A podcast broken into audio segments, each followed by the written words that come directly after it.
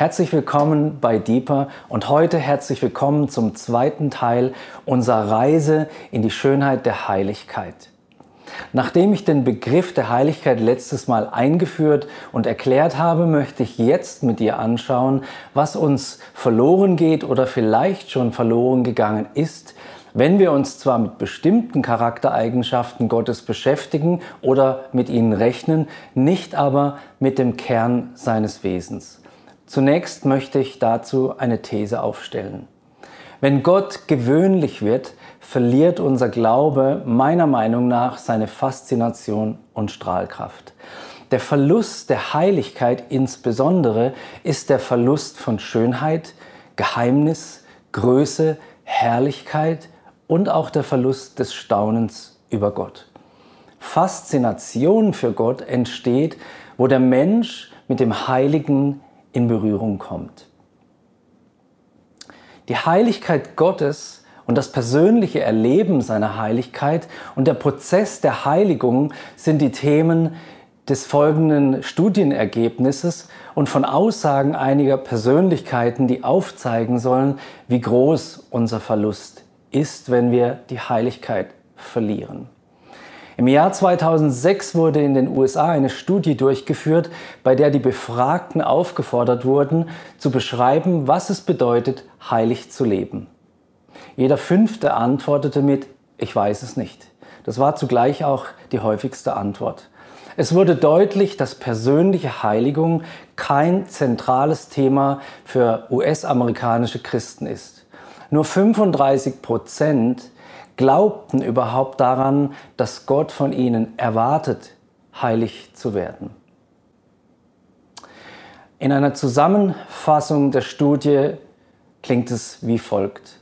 Das Ergebnis zeichnet das Bild eines Leibes Christi, dessen Glieder zu einer Gemeinde gehören und die Bibel lesen, das Konzept oder die Bedeutung der Heiligkeit jedoch nicht verstehen sich persönlich nicht nach Heiligkeit ausstrecken und deshalb wenig oder nichts dafür tun, um ihr nachzujagen. Als nächstes möchte ich euch ein Zitat von Stefan Oster, Bischof von Passau, vorlesen. Er schrieb in einem Blog nach einem Besuch einer Messe Folgendes. Ich hatte im Grunde zu keiner Minute den Eindruck, dass die Gläubigen dem Heiligen begegnen, geschweige denn, dass es dass sie sich vorher darauf vorbereitet hätten oder ihm einen inneren Nachhall gegeben hätten. Es war einfach irgendwie wie immer. Sonntags in der Kirche. Gewohnheit, Geselligkeit, ein wenig beten. Hier war kaum mehr als routinierte Beiläufigkeit. Ein vertrautes Ritual, das möglichst unkompliziert im Raum der Diesseitigkeit bleiben darf. Es ist äußerlich richtig, schreibt er, aber es ist hoffnungslos richtig. Es hatte nämlich so gar nichts von Heiligkeit. Der Verlust einer Erfahrung von Ehrfurcht, Heiligkeit und Transzendenz geht einher mit gleichgültiger Hoffnungslosigkeit. Bischof Oster fährt fort, es glaubt kaum einer, dass die Begegnung mit dem Heiligen zu einer anderen inneren Haltung führt. Es hofft wohl auch niemand mehr, dass sich die Erfahrung des Heiligen einstellen könnte und daher wird sie auch nicht vermisst. R.C. Sproul, ein Professor für systematische Theologie, sagte auf einer Pastorenkonferenz, welchen Jesus predigen wir? Nur Jesus sanft und mild oder Jesus den Fremden? Den Herrscher über die Naturgewalten? Wollt ihr Christus die Klauen stutzen und ihn bändigen? Das brauchen die Menschen nicht. Sie müssen ihn in der Fülle seiner Herrlichkeit, in der Größe seiner Kraft und in seiner Autorität erkennen. Nichts weniger wird eine sterbende Welt retten als ein Erlöser, der völlig heilig ist. Ein weiteres Zitat vom berühmten Evangelisten Billy Graham. Er schreibt, wir haben den Blick für die Heiligkeit und Reinheit Gottes heute weitestgehend verloren. Das ist einer der Gründe dafür, warum wir Sünde so leicht tolerieren. Abschließend möchte ich an dieser Reihe von Zitaten ein weiteres Zitat ähm, auf führen, und zwar vom großen evangelischen Mystiker und Schriftsteller Gerhard Terstegen aus dem 18. Jahrhundert. Mit wunderbaren Worten fasst er zusammen. Schließlich bedauere ich, dass in unseren Tagen bei anfänglich Bekehrten die Notwendigkeit des Fortganges in der Heiligung nicht gebührend beherzigt, noch darauf gedrungen wird, wovon doch die Schrift so deutlich und so reichlich zeugt. So wird auch die Glückseligkeit dieser Sache nicht recht beherzigt und angezeigt. Heilig sein und selig sein ist ein und dasselbe. Nur, dass in diesem Leben die Sache stufenweise unter Kreuz und Proben fortgesetzt, in jenem Leben aber in völligem und unwandelbaren Genuss und Glanz so erscheinen wird. Ter Stegen formuliert, wie ich gesagt habe, für meinen Geschmack wunderschön, nämlich wenn er schreibt, heilig sein und selig sein ist ein und dasselbe. Wer verstanden hat, dass ein heiliges Leben zugleich ein heiles Leben ist, weil beispielsweise angesichts der Nähe zu diesem heiligen Gott und seiner Schönheit so viele negative Einflüsse ihn nicht mehr wie zuvor ablenken oder beeinflussen, dem öffnet sich die Tür zu einem seligen Leben. Nun ist der Begriff der Seligkeit etwas altertümlich, aber die folgende Definition aus einem Wörterbuch macht es verständlicher, auch wenn sie sich wiederum ein bisschen alter Formulierungen bedient. Erinnern wir uns, Ter Stegen sagt, Heiligkeit und Seligkeit sind dasselbe. Ich habe mit meinen Worten letztes Mal gesagt, nur ein heiliges Leben ist auch ein heiles Leben. Die Definition von Seligkeit bedeutet, oder heißt von allen irdischen Übeln erlöst und des ewigen Lebens, der himmlischen Wonnen teilhaftig zu sein. Das finde ich wunderbar. Frei zu sein und Genießer zu sein, frei zu sein von den Versuchungen oder den Verlockungen, den leicht umstrickenden Sünden, wie es das Neue Testament sagt, nicht so oft zu fallen wie bisher, weil man die Wonnen des Himmlischen, also die Wonnen der Gegenwart Gottes, des vollkommenen Gottes kennengelernt hat. Ich möchte meine These noch einmal wiederholen. Wenn Gott gewöhnlich wird, verliert unser Glaube seine Faszination nach außen, aber auch für uns selber und auch seine Strahlkraft. Der Verlust der Heiligkeit ist der Verlust von Schönheit, Geheimnis, Größe, Herrlichkeit und der Verlust unseres Staunens. Wer heilig lebt, lebt im Genuss Gottes und braucht deswegen weniger Ersatzlösungen. Dazu möchte ich uns in dieser Serie locken. Dorthin möchte ich uns gerne locken, dass wir ein heiliges Leben wählen, den Genuss Gottes vor den Genuss all der Dinge setzen können, aus der Erfahrung heraus, dass Gott so wunderschön ist, so vollkommen anders, vollkommen rein und wunderbar zuverlässig. Heiligkeit ist auch etwas Eindeutiges. Wenn wir ein heiliges Leben führen, dann hat das viel mit Eindeutigkeit zu tun. Ein heiliges Leben will keine Kompromisse zwischen Gut und Böse machen und keine Grauzonen zulassen. Diese Eindeutigkeit fällt uns Christen in der heutigen Zeit manchmal schwer, wenn wir den Wert der Heiligkeit nicht kennen. Wenn es für uns so ist, dass wir uns anstrengen müssen, ein moralisch richtiges Leben zu führen. Aber das ist Resultat und nicht unser primäres Bestreben. Wir geraten, wenn wir das zu unserem primären Bestreben machen und erkennen, dass wir dann irgendwie ganz komisch fromm und gesetzlich werden, vielleicht sogar, dann geraten wir in die Versuchung, das klare Weiß der Heiligkeit lieber doch etwas abzumildern, damit wir nicht verlacht werden oder im Glauben daran tun wir so etwas, dass Nichtchristen das Evangelium eher annehmen würden, wenn es an bedeutenden Stellen nicht so kompromisslos vermittelt wird. Das Problem ist nicht die Kompromisslosigkeit des Evangeliums, das Problem ist unser falscher Zugang. Wir glauben, Heiligkeit müsste erarbeitet werden und vergessen, dass es immer um eine Partnerschaft geht. Wir sagen ja und ja, wir setzen uns für ein heiliges Leben ein. Aber Gott ist der, der sagt, ich bin der, der dich heiligt. Ich bin der, der innere Veränderung schenkt. Nur in der Begegnung mit ihm werden wir verändert. Das will ich dann im dritten Teil detailliert beleuchten.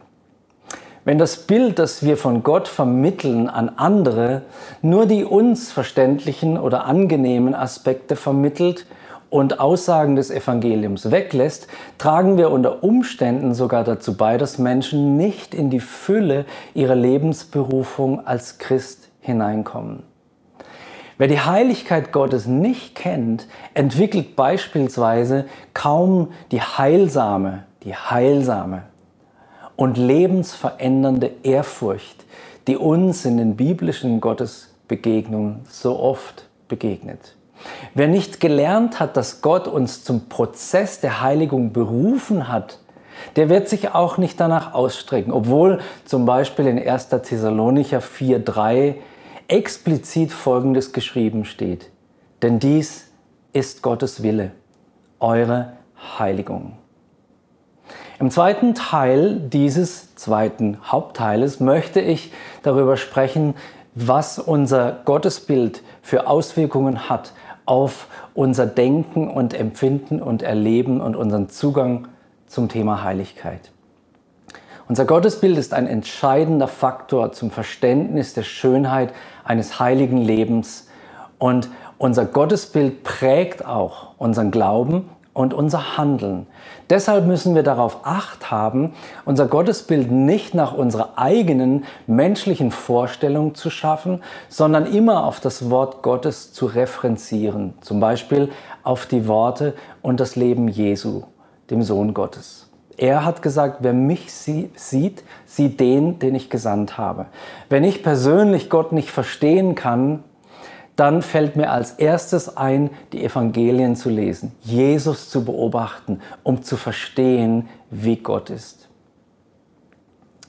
Trotz aller Erkenntnis aber bleibt bestehen, dass Gott immer noch größer ist als all unser Verstehen oder sogar unsere Vorstellungskraft. Evelyn Underhill, eine anglokatholische Theologin und Mystikerin, ähm, sagte einmal dazu, wenn Gott so klein wäre, dass wir ihn verstehen könnten, wäre er nicht groß genug, um von uns angebetet zu werden.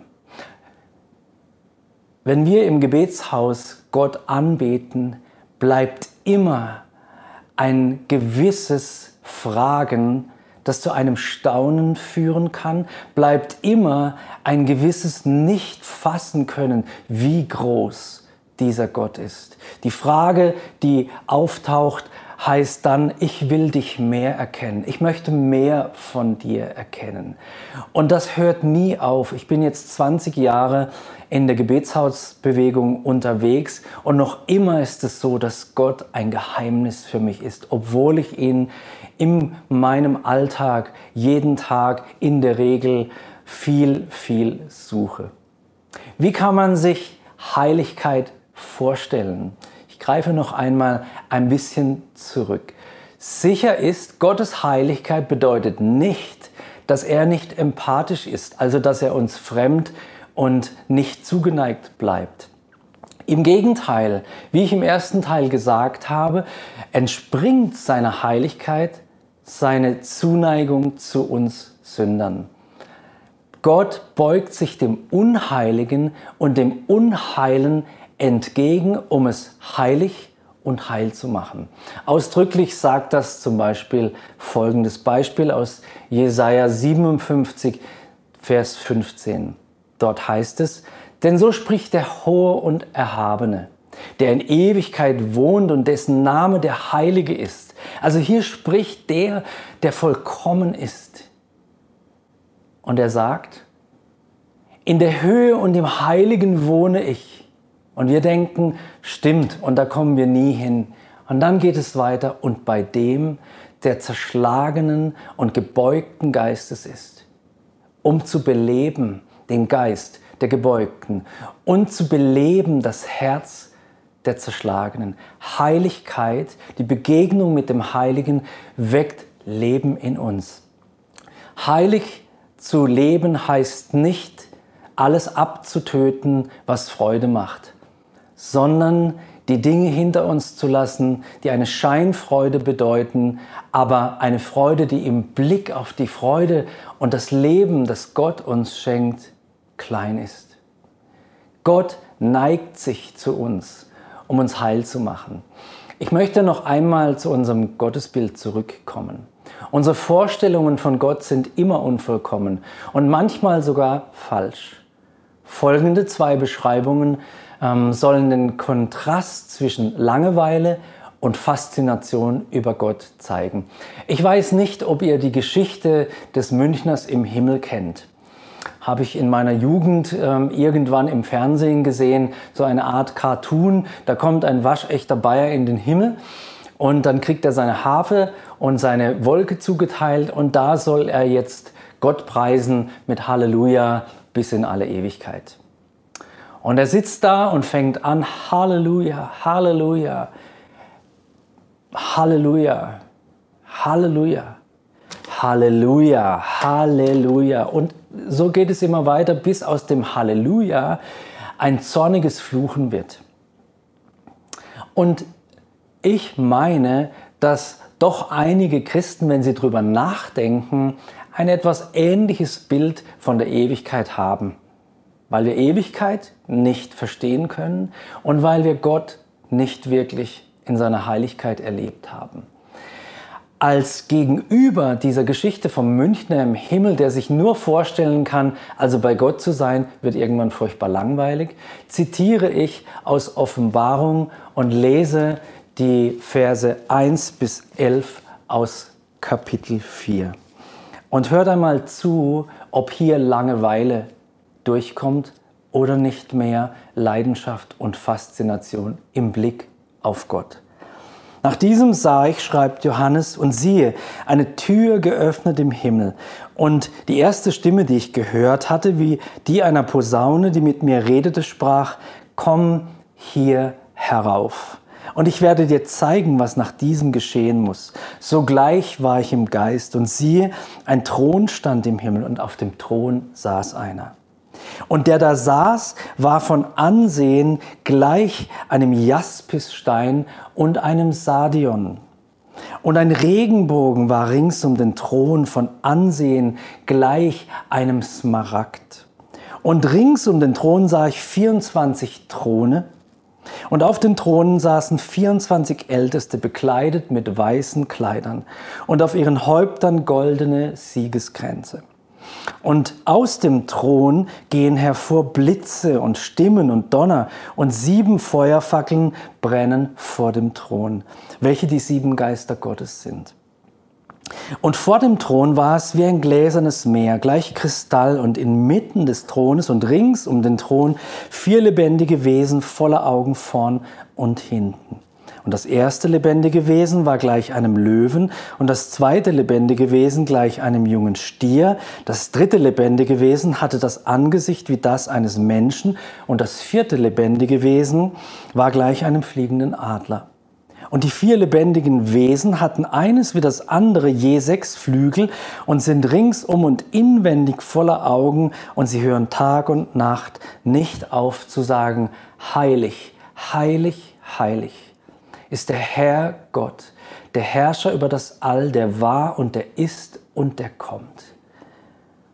Und wenn Gott Nein, wenn die lebendigen Wesen Herrlichkeit und Ehre und Danksagung geben werden dem, der auf dem Thron sitzt, der da lebt in alle Ewigkeit, so werden die 24 Ältesten niederfallen vor dem, der auf dem Thron sitzt und den anbeten, der in alle Ewigkeit lebt. Und sie werden ihre Siegesgrenze niederwerfen vor dem Thron und sagen, du bist würdig, unser Herr und Gott die Herrlichkeit und die Ehre und die Macht zu nehmen, denn du hast alle Dinge erschaffen.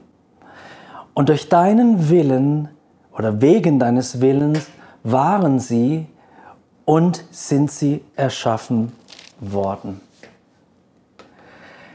Versetzen wir uns einmal in diese Situation. Wir sitzen nicht einfach irgendwann auf einer Wolke mit unserer Harfe, sondern wir sind eingeladen in diese Schönheit, die uns in der Offenbarung beschrieben wird. In der Heiligen Schrift begegnen uns immer wieder ähm, Beschreibungen von Begegnungen zwischen Menschen und Gott. Und diese Begegnungen mit dem Heiligen, also dem völlig anderen, dem vollkommen überwältigenden, die sind immer heilsam und lebensverändert. Dazu möchte ich euch ein, zwei Beispiele nennen. Das erste Beispiel finden wir im Neuen Testament, Lukas 5, die Verse 3 bis 10. Da gibt es natürlich viele andere Beispiele.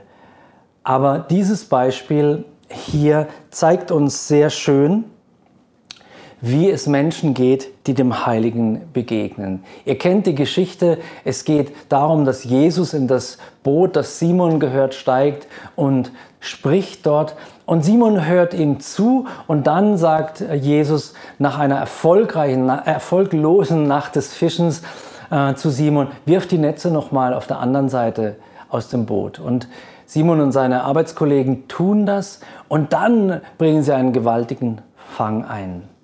Wie reagiert Simon? Simon sagt zu ihm voller Entsetzen, geh von mir hinaus oder ich sage, geh von mir weg, denn ich bin ein sündiger Mensch. Entsetzen hatte ihn erfasst, heißt es in der Schrift, und alle, die bei ihm waren, über den Fischfang, den sie getan hatten. Und Jesus spricht zu Simon, fürchte dich nicht. Eine Begegnung zwischen dem Profanen und dem Heiligen. Der Heilige greift hinein, hinunter in das ganz normale, bedürfnisorientierte Leben eines Menschen und dieser erkennt, hier habe ich eine Begegnung mit etwas völlig anderem und ich erkenne, er ist heilig und ich bin es nicht. Petrus war entsetzt, der spätere Petrus war entsetzt und mit ihm seine Freunde und Arbeitskollegen. Wir wissen gar nicht, worüber Jesus zuvor gepredigt hat, aber offenbar hat erst das Wunder des Fischfangs den Simon so umgehauen. Er erkannte, dieser Mann vor ihm ist vollkommen. Seine Reaktion oder ähnliche Reaktionen finden wir an vielen anderen Stellen der Bibel. Immer dann, wenn das Heilige auf das Profane trifft, kann das Gewöhnliche nur mit Erschütterung reagieren. Reinheit trifft auf Aussatz, Gerechtigkeit auf Unterdrückung, Wahrheit auf Betrug und Lüge, völlige Hingabe auf Eigennutz, Schönheit auf die Hässlichkeit der Sünde. Ein weiteres Beispiel möchte ich nennen. Das finden wir im Propheten Jesaja. Dort heißt es, im Todesjahr des Königs Usia, da sah ich den Herrn sitzen auf hohem und erhabenen Thron. Und die Säume seines Gewandes füllten den Tempel. Seraphim standen über ihm. Jeder von ihnen hatte sechs Flügel. Mit zweien bedeckte er sein Gesicht, mit zweien bedeckte er seine Füße und mit zweien flog er. Und einer rief dem anderen zu und sprach, heilig, heilig, heilig ist der Herr der Heerscharen. Die ganze Erde ist erfüllt mit seiner Herrlichkeit. Kommt euch dieser Satz bekannt vor? Wir haben ihn vorhin in ganz ähnlicher Weise gelesen in dem Bericht des Johannes in der Offenbarung. Die, die den Heiligen sehen, reagieren mit dem Ausruf, mit dem staunenden, du bist heilig, du bist vollkommen schön, du bist vollkommen gerecht, das steckt dahinter, du bist vollkommen anders. Jesaja bricht zusammen wie auch Simon und andere. Es heißt weiter im Propheten Jesaja, da erbebten die Türpfosten in den Schwellen von der Stimme des Rufenden und das Haus wurde mit Rauch erfüllt. Da sprach ich, sagt der Prophet, wehe mir, denn ich bin verloren. Wie Simon. Denn ein Mann mit unreinen Lippen bin ich und mitten in einem Volk mit unreinen Lippen wohne ich. Denn meine Augen haben den König, den Herrn der Heerscharen gesehen. Da flog einer der Seraphim zu mir und in seiner Hand war eine glühende Kohle, die er mit einer Zange vom Altar genommen hatte. Und er berührte damit meinen Mund und sprach, siehe, das hat deine Lippen berührt, so ist deine Schuld gewichen und deine Sünde gesühnt. Und ich hörte die Stimme des Herrn, der sprach, Wen soll ich senden? Und wer wird für uns gehen? Da sprach ich, Herr, hier bin ich, sende mich. Wie später bei Simon geschieht hier eigentlich dasselbe. Der Mensch begegnet dem Heiligen, bricht unter der Erkenntnis seiner Andersartigkeit zusammen. Jesus sagt, fürchte dich nicht. Bei Jesaja kommt der Engel mit dieser glühenden Kohle und er reinigt den Menschen. Simon und auch Jesaja sind nach dieser Begegnung Menschen, die mit dem Heiligen zu tun hatten und geprägt wurden davon. Während Jesaja zu Anfang noch gedacht hat, ich muss sterben, wagte es im Blick auf die Heiligkeit Gottes, die sich hinabneigt zu ihm und ihn selbst berührt und frei von Sünde macht, zu sagen, ich will für dich gehen, ich will für dich leben. Ich könnte weiter von Mose, Jakob, Daniel, Hesekiel, Thomas, dem römischen Soldaten und am Kreuz und anderen berichten, aber die Zeit habe ich nicht. So viel aber sei gesagt, die Begegnung mit dem heiligen Gott hinterlässt Spuren in unserem Leben und danach sind wir nicht mehr dieselben. Mir gefällt, und damit komme ich zum Schluss, eine Aussage, die wir in Hiob 37, Vers 22 finden und die aus meiner Sicht die Heiligkeit Gottes sehr treffend beschreibt. Dort heißt es nämlich, um Gott her ist schreckliche Herrlichkeit. Was wie ein Widerspruch klingt, schreckliche Herrlichkeit, ist doch eine exakte Beschreibung dessen, wie Gott ist. Sie macht uns erschreckend. Wir erzittern in unserem Inneren und stellen fest, wir können so vor Gott nicht bestehen. Wir brauchen seine verändernde Heiligkeit in unserem Leben, um ein Leben zu führen, das Gott gefällt und um ein Leben zu führen, das uns in die Lage versetzt, die Herrlichkeit Gottes zu erleben, die Schönheit Gottes zu erleben, frei von Sünde zu werden und ein ansteckendes Leben zu führen, sodass andere Menschen vielleicht auf die Idee kommen zu sagen, diesen, deinen, so anderen Gott möchte ich auch haben. Bei diesen Worten des äh, aus dem Buch Hiob muss ich auch an Johannes denken, der in dem auferstandenen Jesus begegnete, als er auf Patmos im Exil war. Ihr kennt auch diese Geschichte.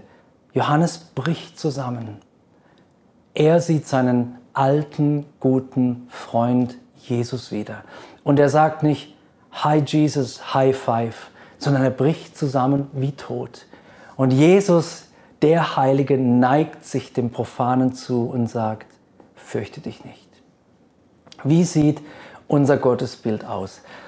Sind wir noch fasziniert oder sind wir eher gelangweilt? Ist unser Gott noch mächtig, unfassbar und ehrfurchtgebietend? Und wie heilig ist unser persönliches Leben? Wie heil ist unser persönliches Leben? Wie viel hast du schon versucht, um irgendwie deine Macken und deine Verletzungen loszuwerden. Wie wäre es, wenn du dem heiligen Gott begegnest? Wie wäre es, wenn du ihm erlaubst, dass er, der Heilige, sich niederneigt zu dir, der du zerschlagenen Herzens vielleicht bist, verwundet oder voller Schuld, und er dein Leben heiligt und heil macht. Im dritten Teil möchte ich dann darüber sprechen, wie wir so ein Leben führen kann, können, wie es aussieht, der Heiligung ganz praktisch im Alltag nachzujagen. Jetzt möchte ich mit einem Gebet abschließen. Vater, ich danke dir für deine Schönheit. Ich danke dir für deine schreckliche Herrlichkeit. Ich danke dir, dass du größer bist, als mein Kopf, Herz, mein Geist, meine Seele es jemals fassen könnten. Danke, dass du faszinierend bist in deiner heiligen Schönheit. Und ich bete, dass du überall meine Worte hinweg demjenigen, der diesen Vorträgen zuhört, begegnest, ihn heil machst und ihn in ein heiliges Leben hineinziehst, dir nah zu sein und Christus ähnlicher zu werden. Amen.